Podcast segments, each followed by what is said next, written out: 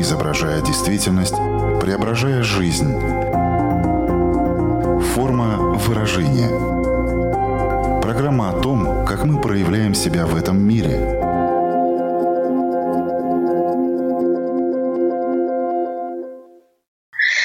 Здравствуйте, меня зовут Александра Плотникова. В эфире программа «Форма выражения». Приветствую слушателей Латвийского радио 4 и крупнейших платформ подкастов.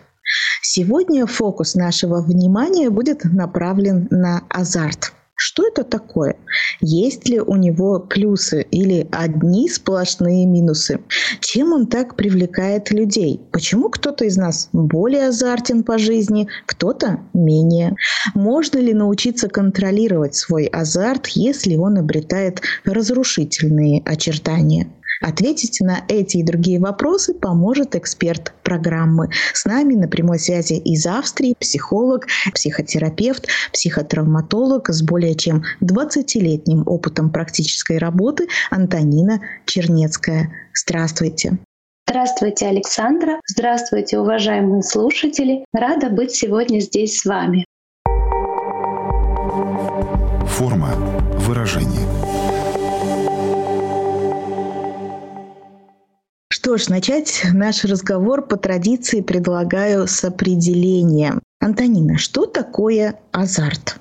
Это эмоциональное состояние, такое как страстной увлеченности делом с целью добиться в нем определенного результата. Это состояние внутреннего возбуждения, связанное с ожиданием желаемого, Человек, испытывающий азарт, может ощущать волнение, эмоциональное напряжение и желание принять участие в рискованных или стимулирующих действиях. Если задуматься, то зачастую азарт воспринимается как что-то плохое. И об этом мы чуть подробнее поговорим позже. А сейчас давайте сфокусируемся на том, когда азарт — это хорошо. В чем это проявляется? Да, часто, когда люди слышат слово азарт, первыми ассоциациями идут азартные игры. Казино, лотереи, спортивные ставки, биржи. Там, где люди рискуют, хотят выиграть что-то. Если говорят, что это азартный человек, то люди думают, человек зависимый от азартных игр. Но если я скажу, что практически каждый из нас, когда чего-то очень хотел, например, спортсмен хочет выиграть медаль, или бизнесмен получить проект, важный контракт. Тогда мы говорим не просто о желании, а о таком страстном желании, об азарте. И вот еще пример. Научный работник в поисках новых открытий, когда он даже забывает покушать, забывает, что его дома ждут, например, к празднику. Он остается ночевать в холодной лаборатории, одержимой этой страстью, этим азартом. Или приходит муза к поэту, художнику, или наши глазки загораются на желаемое путешествие. Что с нами в этот миг происходит? Мы чувствуем возбуждение, воодушевление. Да, да, я хочу это. Появляется стратегия, как это получить. И вот на этом азарте мы можем преодолевать сложности. Азарт словно нас окрыляет и несет вперед, дает возможность нам рисковать, создавать, творить произведение искусства. И это именно та положительная сторона азарта, когда это возбуждение и реализация дает нам колоссальное удовольствие. Где грань между созидательным и разрушительным азартом? В случае разрушительного азарта человек теряет контроль над ситуацией. Его действия становятся импульсивными и менее осознаваемыми. Так же, как в машине есть педаль газа, это наше возбуждение, и обязательно есть педаль тормоза, когда мы замедляемся. Нажимая педаль газа, мы разгоняемся, набираем обороты. Если мы будем замечать, что на дороге, мы будем в безопасности. Но если мы перестанем замечать этого, мы попадем в аварию. У нашей нервной системы тоже есть процессы возбуждения и торможения эти процессы нам тоже нужны. Когда мы говорим о том, что азарт может быть разрушительным, то, конечно, мы вспоминаем о казино, об игровой зависимости. А как формируется эта азартная зависимость и всегда ли она а, называется именно игровая зависимость? Это может быть как генетическое, так и приобретенное. Человек ожидает игру, выигрыш.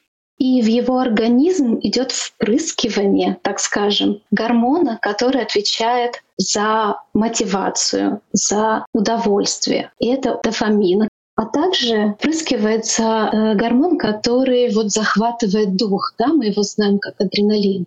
Как, например, когда мы скатываемся с горы на лыжах, мы ощущаем, как у нас вот так захватывает дыхание от удовольствия. И это очень сильный опьяняющий коктейль, который может приводить к чувству эйфории. Это вызывает сильные эмоциональные реакции и увеличивает степень вовлеченности человека в игру.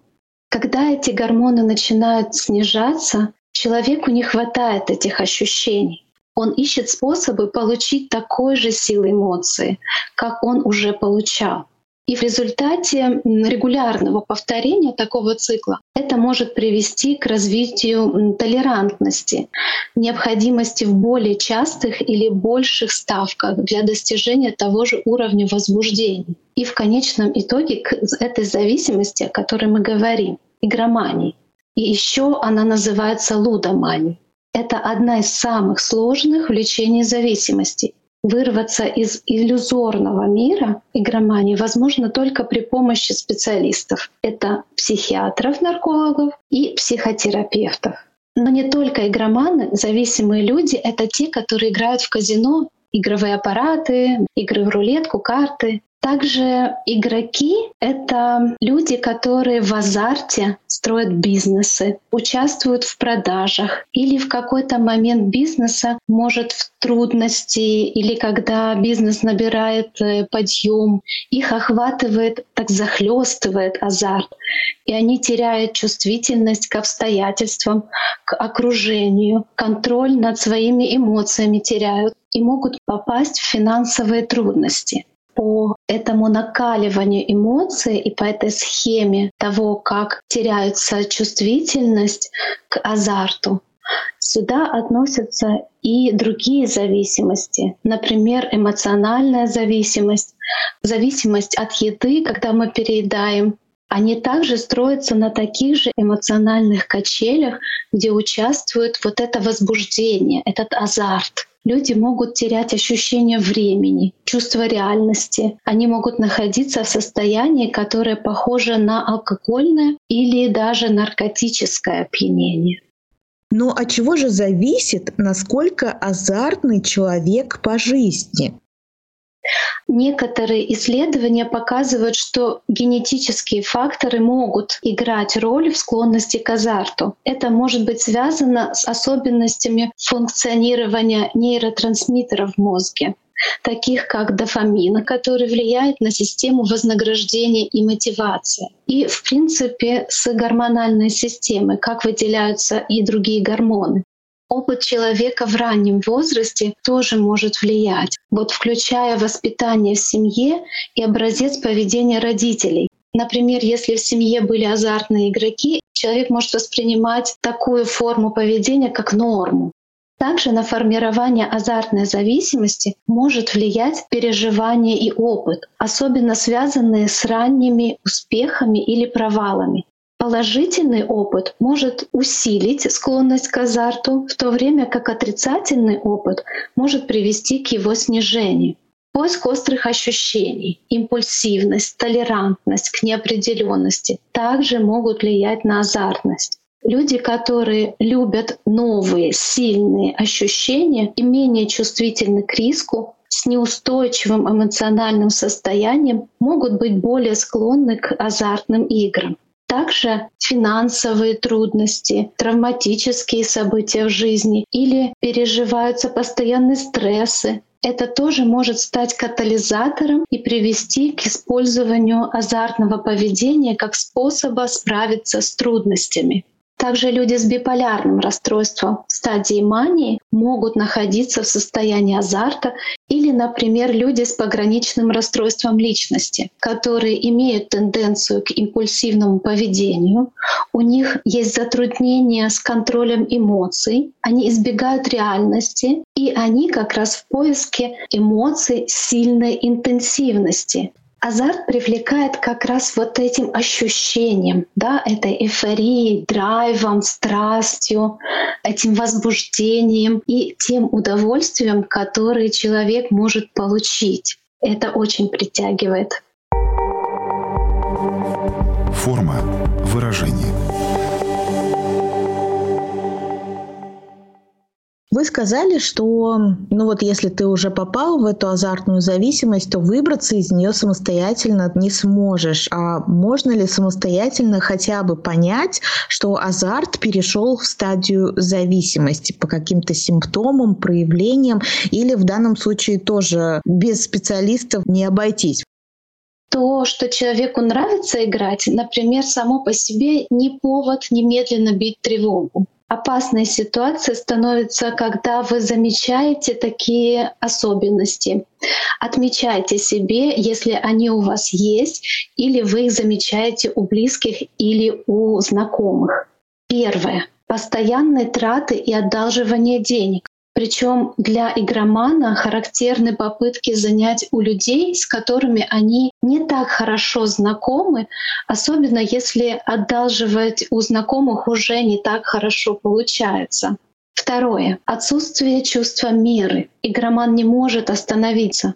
Он будет играть до последнего. Нередко игрозависимые страдают от других проблем, сопутствующих, те, которые связаны с импульсивным контролем. Например, продолжают э, есть, вот мы говорили про переедание, уже и не хочется, человек продолжает это делать. Также и с игрой человек не может остановиться. Третье. Хроническая лживость. Со временем эта ложь перерастает в часть его личности, он уже не может не врать. Он начинает обманывать близких, даже если такой необходимости нету. И это как раз очень сильно влияет на отношения в семье, например, или с родственниками. Четыре. Возбуждение и агрессия во время игры. В процессе удовлетворения зависимости игрок не обращает внимания на окружающий мир. И если попытаться отвлечь его от процесса, он становится агрессивным и резким. Может быть, вы тоже видели в интернете много роликов, когда родители пытаются отвлечь там, например, ребенка или что-то ему запретить, забрать. Ребенок начинает кричать, чем-то кидаться, крушить все. И когда он находится в игре, мы тоже видим, он как будто такой отрешенный, полностью уходит в этот мир. Пятое.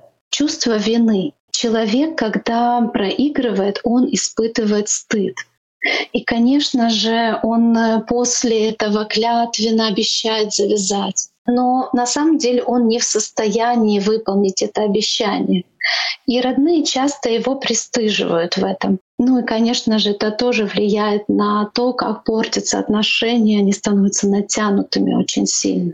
Шесть. Потеря интереса к другим хобби, к работе, к семье, Психологическая зависимость становится центром его существования. Игроман утрачивает интерес к тем вещам, которые раньше приносили ему радость и вызывали интерес. Поэтому они очень часто не удерживаются на одной работе. Их или выгоняют, или им становится неинтересно. Они теряют хобби свое, потому что весь их интерес как раз направлен на эту игру.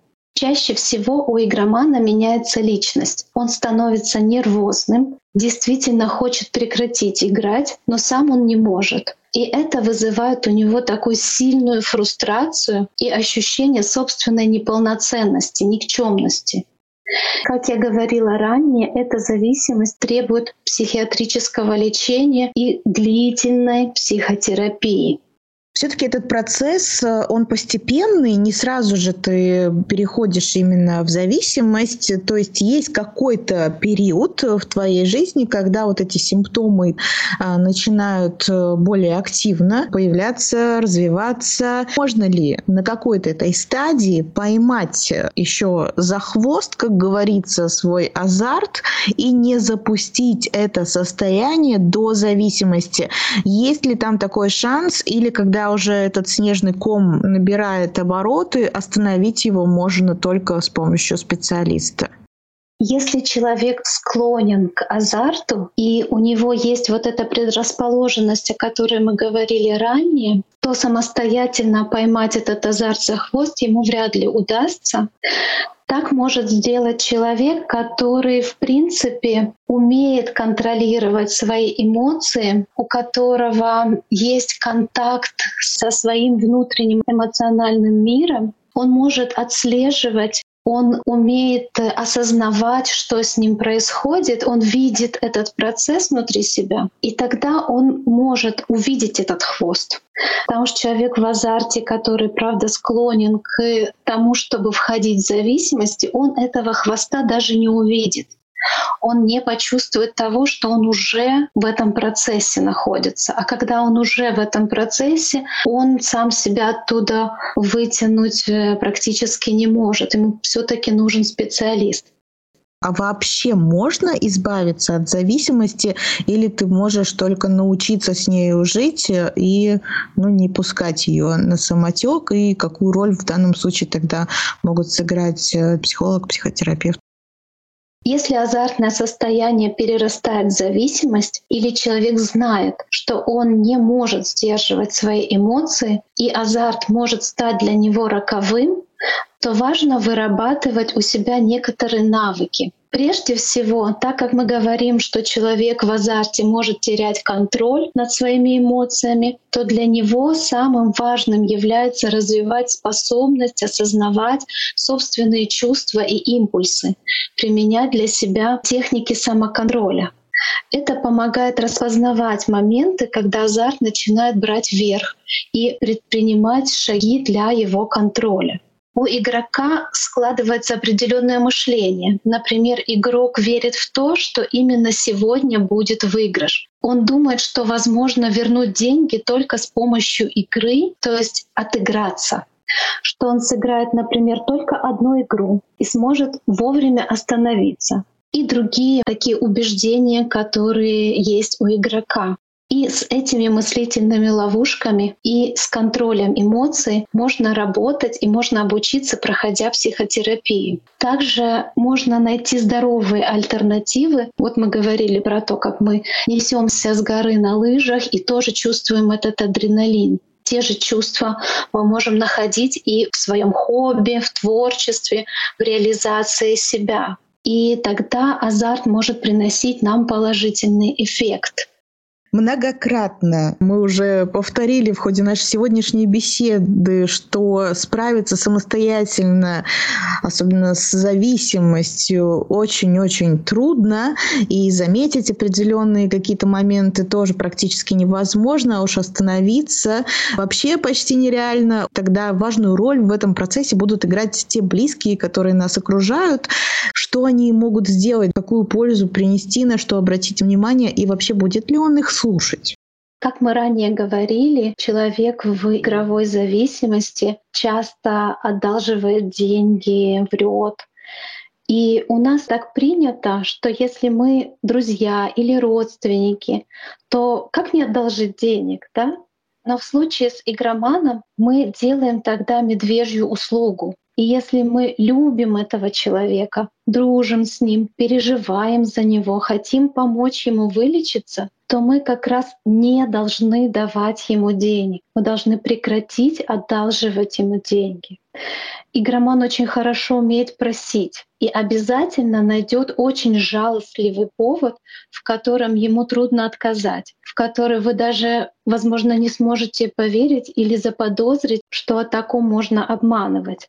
И у тех, кто их уже знает, им уже сложно одалживать. Они начинают одалживать у малознакомых людей. Они набирают долги. И когда родные узнают об этом, им чаще всего становится стыдно. Они не хотят, как у нас говорят, выносить ссор из избы, и начинают покрывать игрока, прячут от других, отвечают на звонки и говорят, что его нет, например, или берут и сами отдают за него эти долги. Но игрок должен сам взять ответственность за себя и за свои поступки, и надо прекратить покрывать его долги и проблемы. Также хорошо провести серьезный, но спокойный разговор, возможно, даже привлечь человека, которого он уважает, кто является для него авторитетом. И, конечно же, предлагать лечение, чтобы человек прошел и психотерапию. Есть ли какие-то исследования, кто более азартен, мужчины или женщины? Есть исследования, и они очень разнятся. Одни ученые говорят о том, что азартным играм более подвержены мужчины, другие говорят, что одинаково. Американские ученые говорят, что хотя болезненная страсть к азартным играм чаще наблюдается у мужчин, у женщин это аддикция, то есть зависимость принимает более тяжелые формы. Женщины втягиваются в опасное увлечение в три раза быстрее и тяжелее поддаются психотерапии. Это касается и, в принципе, всех зависимостей. У женщин этот процесс более глубокий. Игровой зависимости у женщин чаще сопутствует депрессивное состояние, а у мужчин это больше касается алкоголизма. Какими вы могли бы поделиться наблюдениями, э, с какими трудностями чаще в повседневной жизни люди сталкиваются, если мы говорим об азарте? Чаще всего в своей практике я встречаю азарт во многих его проявлениях. И это не только игровая зависимость. Это и в пищевом поведении, это и в эмоциональном поведении. И оно может быть не менее сложным для того, чтобы человек мог э, контролировать свои эмоции. Мы все прекрасно знаем о эмоциональной зависимости, которая еще называется любовной зависимости, когда мы влюблены, и кажется очень прекрасным со стороны. Но иногда человек страдает внутри от того, что он не может получить ту взаимность или удовольствие, которое ему хотелось бы.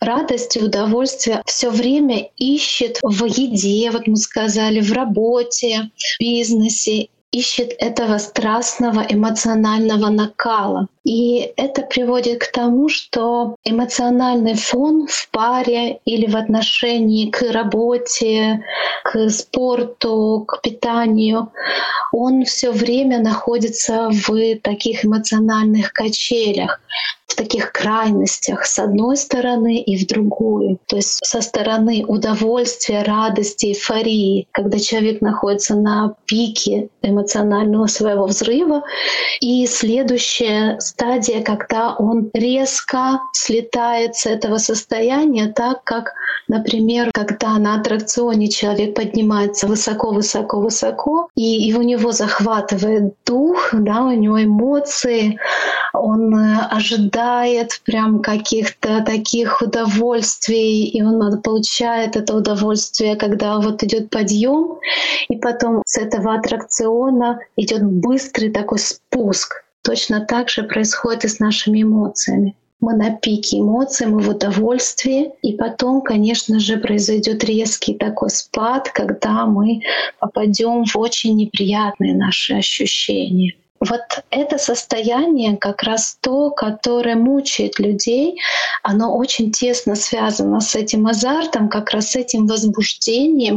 И здесь как раз мы не умеем контролировать процесс возбуждения, он доходит до пика, до взрыва какого-то, без контроля того, чтобы где-то приостановиться, замедлиться, увидеть другие радости, которые, правда, здесь тоже есть. Если продолжить э, вот эту ассоциацию с парком развлечений, которая очень понятна, мне кажется, многим людям, и есть, э, согласитесь, те, которые будут просто проходить все аттракционы, а кто-то будет спокойно э, стоять внизу, ждать своих близких, друзей, ну, либо вообще туда не отправиться. В этой связи у меня родился вопрос, а есть люди вообще не азартные? То есть каждый из нас, ну, хоть чуточку да азартный, либо есть, знаете, такая нулевая вообще степень азартности. Существует ли она? Не азартных вообще людей, по крайней мере, я не встречала.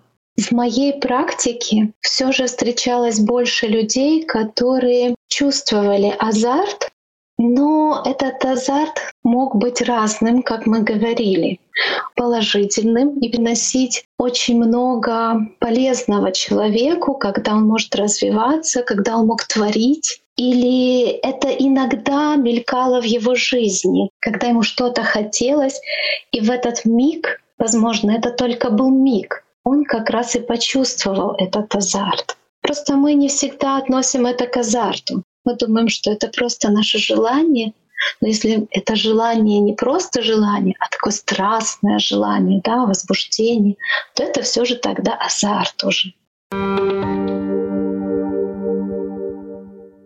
Кажется ли вам, что те, которых внутри есть это состояние азарта, они как будто бы пытаются тебя тоже заманить в него, используя такие фразы, как «кто не рискует, тот не пьет шампанское». Мы понимаем, что это тоже такая составляющая азарта, риск, который э, там заложен.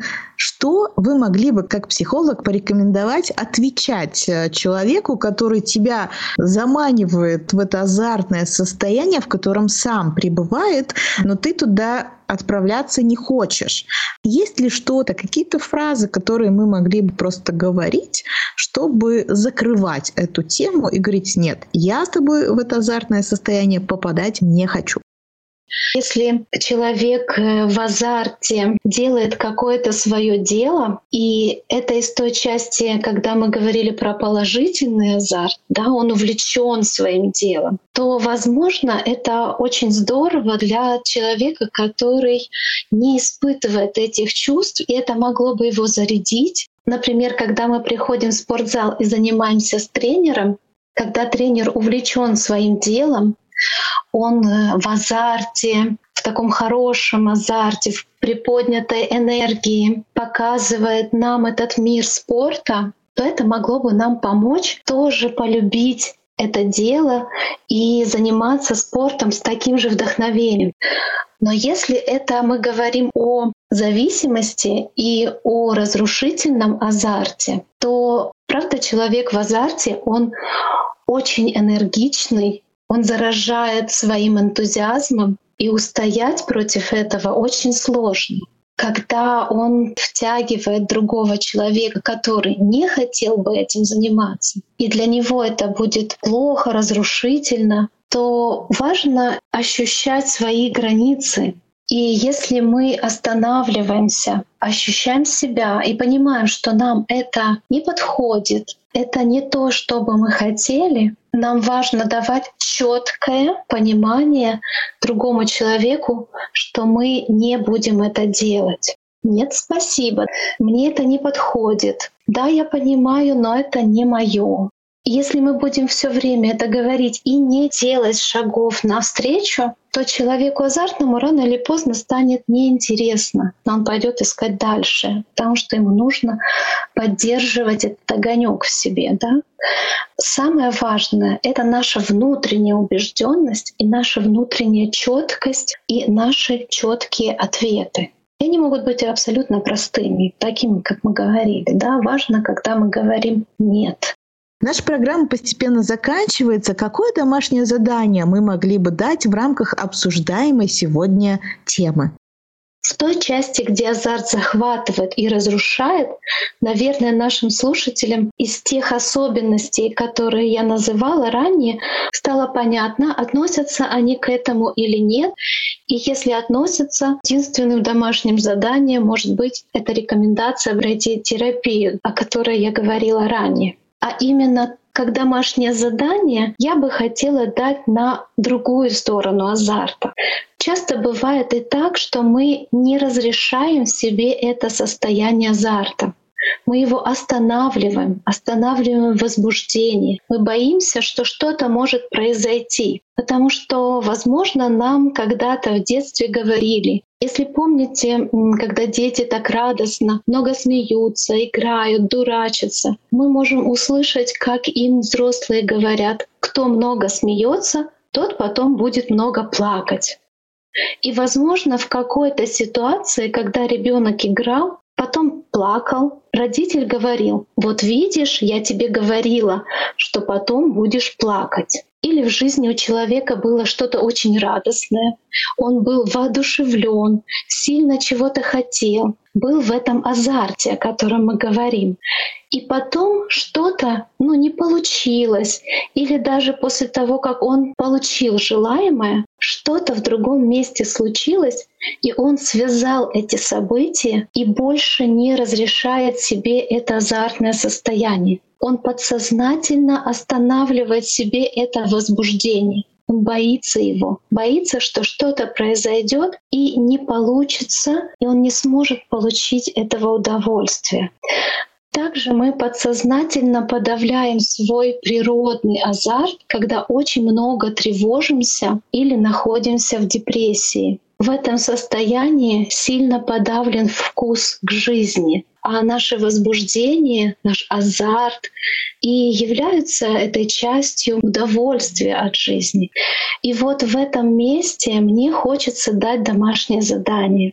Просто попробуйте замечать эти моменты в своей жизни. Будьте к ним внимательны. Попробуйте уловить этот импульс от тех действий, которые вам по-настоящему нравятся. Вообще я заметила, что навык наблюдения очень важен на пути к нашей осознанности. Так что, дорогие слушатели, найдите время для этого, ведь это можно делать вообще параллельно всему тому, что вы так делаете. Просто фокус внимания обязательно вот на это направить и заметить. Резюмируя все то, что мы сегодня, Антонина, обсуждали, есть ли еще какая-то мысль, которую хотелось бы подчеркнуть или просто что-то пожелать нашим слушателям? Хотелось бы, наверное, привести метафору, которая могла бы быть связана с азартом. Азарт как лодка в бурном океане, которая плывет среди волн неизвестности. Каждая волна — это прилив эмоций, как прилив и отлив природных сил. И человек, он словно мореплаватель, выбирается в неизвестные воды, где каждый риск, как ветер перемен, готовы подхватить и поднести к берегам удачи или же поглотить в бездну разочарования. И если при волнах мы еще дополнительно будем раскачивать лодку, то, скорее всего, перевернемся. Или если будем выходить в море в шторм, будем игнорировать природные стихии, то есть не замечать и свои внутренние ощущения, то приведем лодку к гибели. Так происходит и с нашими эмоциями, над которыми у нас нет контроля. Или когда мы не замечаем то, что происходит в действительности, того контекста, в котором находимся. Например, когда снижен контроль, человек не замечает, что в жизни происходит. Он не замечает этого шторма, например. Только у него есть это сильное желание выйти в море вот прямо сейчас, независимо от того, шторм, там опасность это желание несет его, он видит только его. И еще раз, наверное, хотелось бы вспомнить о том, как важно работать со своими эмоциями, осознавать эти эмоции, осознавать свои чувства, и тогда мы можем быть теми мореплавателями, которые будут выводить свою лодку в море в удовольствие, в нашей жизни получать удовольствие, реализовывать себя, находить свое творчество, тогда мы можем быть в том балансе, который может объединять все эти чувства и направлять их в положительном русле. Большое спасибо вам за такую красивую и такую понятную метафору. Мне кажется, она вот расставила все точки над «и», потому что если сравнивать с лодкой, предмет нашего сегодняшнего изучения, азарт то, в принципе, вот очень многое сразу становится именно понятным. И именно к этому мы сегодня и стремились. Напомню всем, что сегодня вместе с нами была психолог, психотерапевт, психотравматолог Антонина Чернецкая. Большое спасибо за то, что нашли время и возможность с нами сегодня пообщаться. Также очень была рада побыть сегодня здесь с вами. Большое спасибо и до новых встреч. На этом я, Александра Плотникова, говорю вам до свидания, чтобы встретиться ровно через неделю на радиоволнах или на крупнейших платформах подкастов Apple, Google, Spotify. Выбирайте место встречи, буду вас там ждать. Хорошей вам недели. Пока-пока. Отражая время, изображая действительность, преображая жизнь. Форма выражения. Программа о том, как мы проявляем себя в этом мире –